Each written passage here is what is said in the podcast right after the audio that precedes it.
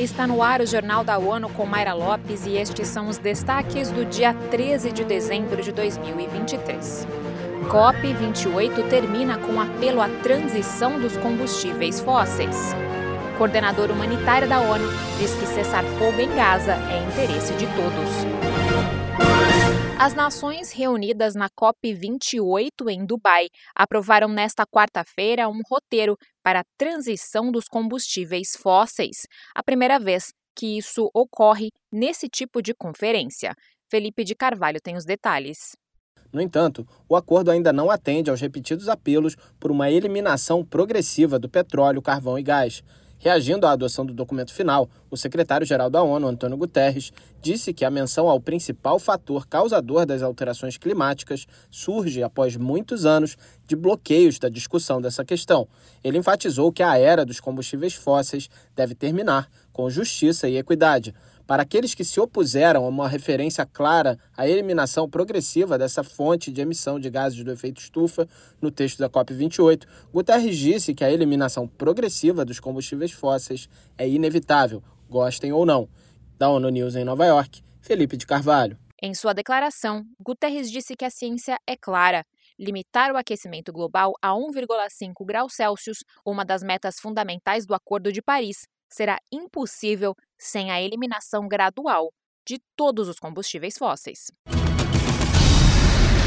Um cessar-fogo em Gaza é o único caminho e do interesse de todos, já que o conflito no enclave representa uma ameaça à paz e à segurança para palestinos e israelenses por anos ou até mesmo por décadas, afirmou a principal autoridade humanitária da ONU no território palestino ocupado nesta quarta-feira. Lynn Hastings enfatizou que os combates deslocaram quase metade da população da faixa de Gaza, agravando a crise de saúde e a fome. Ela explica que a falta de segurança em Gaza é causada pelos ataques aéreos e pelas condições criadas pelo deslocamento em massa da população para áreas cada vez menores. Segundo Hastings, isso também coloca em risco a operação humanitária no enclave.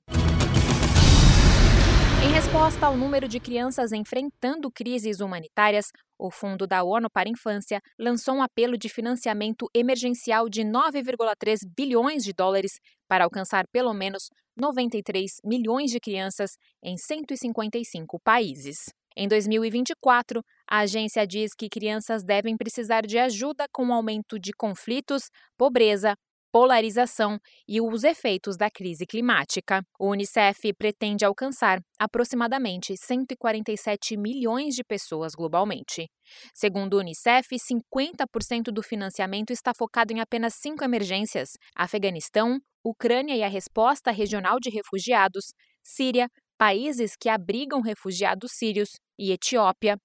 Em Gaza, o financiamento humanitário solicitado após a escalada dos confrontos exigiu 1,2 bilhão de dólares por apenas três meses e há risco de que esses recursos sejam utilizados por outras emergências.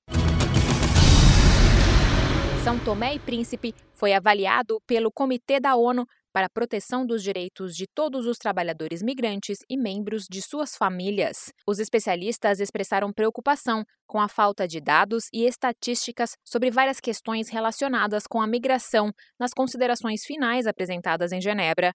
Não há informações suficientes sobre a quantidade e a situação dos trabalhadores migrantes estrangeiros no país ou estatísticas e condições laborais de são tomenses no exterior. Para o comitê, é preciso que o país tenha um sistema de coleta de informações sobre os trabalhadores nacionais e migrantes, especialmente em situação irregular, com um registro sobre as condições de emprego.